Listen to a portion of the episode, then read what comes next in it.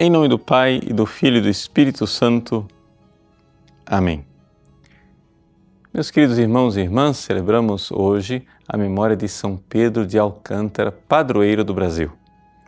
Talvez você fique um pouco espantado de saber que existe esse padroeiro do Brasil que ninguém se recorda.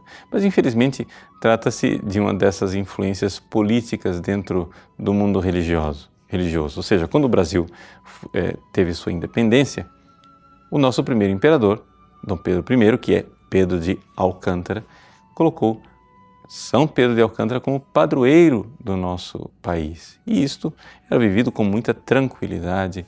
Né? Infelizmente, a República quis apagar qualquer recordação da monarquia.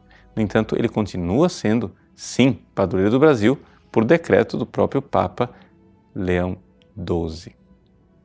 Pois bem, quem foi este grande santo ao qual nós deveríamos ter tanta devoção? Em primeiro lugar, vamos recordar que São Pedro de Alcântara foi um contemporâneo de Santa Teresa d'Ávila. Ele era um pouco mais velho do que Santa Teresa e muito ajudou Santa Teresa porque ela, que tinha as suas visões e fenômenos místicos, não tinha a quem recorrer que a ajudasse que dissesse que se aquilo era do demônio, se aquilo era de Deus.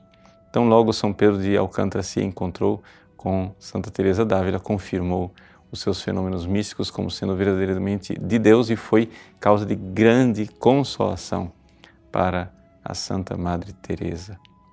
Mas o próprio São Pedro era um homem de profunda santidade e de fenômenos místicos extraordinários. A santidade dele começou na adolescência com as penitências que ele vivia e os milagres começaram a acontecer. Ele foi muito tempo atormentado pelo demônio do sono. Ele mesmo disse a Santa Teresa d'Ávila da grande luta, a grande batalha que ele teve na vida de oração para vencer o sono. Mas quando eu digo que luta para vencer o sono, você não pensa em pouca coisa. São Pedro Alcântara descansava somente uma hora e meia por noite. E mesmo assim, neste exíguo descanso, o demônio o perturbava fazendo barulho. Mas, finalmente, ele venceu naquela luta e naquela penitência. Era um homem de profunda oração e não era raro que ele fosse arrebatado por êxtases místicos nos momentos mais incômodos, eh, pedindo esmola na rua ou na frente das outras pessoas. Ele sofreu enormemente com isso, mas eram coisas de Deus. São Pedro de Alcântara, de fato, foi um homem que entusiasmou as pessoas e as levou para Cristo. E aqui está né, essa sua grande virtude. O Evangelho de hoje nos fala, né, numa pergunta de São Pedro Apóstolo, Senhor, contas essas parábolas para nós? E Jesus então conta a parábola do bom administrador. De fato, Pedro de Alcântara foi um bom administrador das coisas de Deus.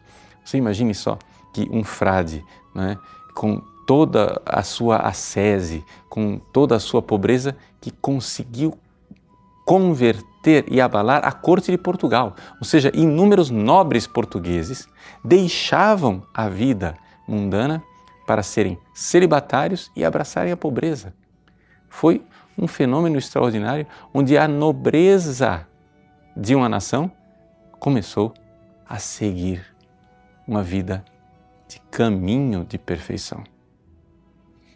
Então, não foi à toa que o nosso primeiro imperador, Dom Pedro I, escolheu São Pedro de Alcântara como padroeiro. Por quê? Porque um homem que, com sua santidade, entusiasmou e converteu os nobres apegados a este mundo e à riqueza, certamente é um santo do qual nós muito necessitamos no nosso país.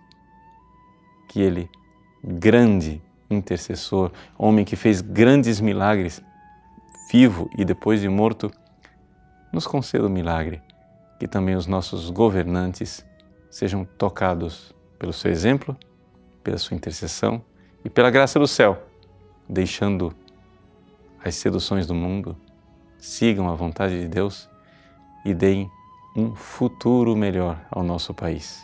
Que São Pedro de Alcântara, padroeiro do Brasil, reze pela nossa nação e abençoe este país, esta terra da Santa Cruz. Em nome do Pai, e do Filho, e do Espírito Santo. Amém.